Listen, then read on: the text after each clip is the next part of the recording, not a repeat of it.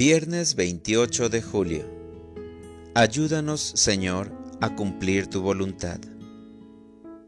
Lectura del Santo Evangelio según San Mateo.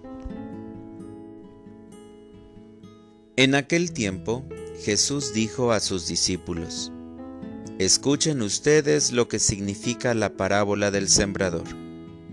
A todo hombre que oye la palabra del reino y no la entiende, le llega el diablo y le arrebata lo sembrado en su corazón. Esto es lo que significan los granos que cayeron a lo largo del camino. Lo sembrado sobre terreno pedregoso significa al que oye la palabra y la acepta inmediatamente con alegría, pero como es inconstante, no la deja echar raíces, y apenas le viene una tribulación y una persecución por causa de la palabra, sucumbe. Lo sembrado entre los espinos representa a aquel que oye la palabra, pero las preocupaciones de la vida y la seducción de las riquezas la sofocan y queda sin fruto. En cambio, lo sembrado en tierra buena representa a quienes oyen la palabra, la entienden y dan fruto, unos al ciento por uno, otros al sesenta y otros el treinta. Palabra del Señor.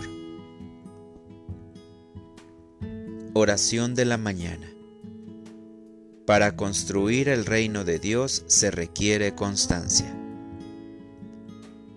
Gracias Dios mío porque cada día nos regalas la luz del sol para que maduren las semillas en los campos, principalmente en este mes en que mis hermanos campesinos tienen puesta la esperanza en que tu divina providencia les dará buenas cosechas. La explicación de la parábola del Evangelio de hoy nos presenta cuatro diferentes campos y nos dice que para obtener frutos abundantes se requiere de perseverancia. Tal vez esa es la cualidad que menos tengo, pero confío en tu misericordia para fortalecer mi espíritu y así esforzarme por alcanzar al menos el 30% de mi capacidad y luego subir poco a poco el porcentaje hasta llegar al 100 acepto tu palabra con amor y alegría para ponerla en práctica. Es difícil, pero sé que con tu auxilio y el de María, Madre tuya y de todos los creyentes, lo lograré. Para orientar mi vida.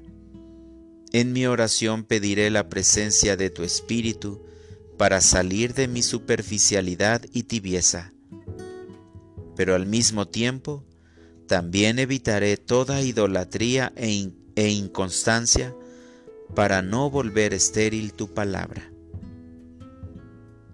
Gracias Señor, porque la presencia del Espíritu Santo me da la fortaleza que necesito para ser constante frente a los problemas de esta vida, ya que lo único que buscan es quitarme la esperanza y la paciencia para que tu amor crezca en mí cada día.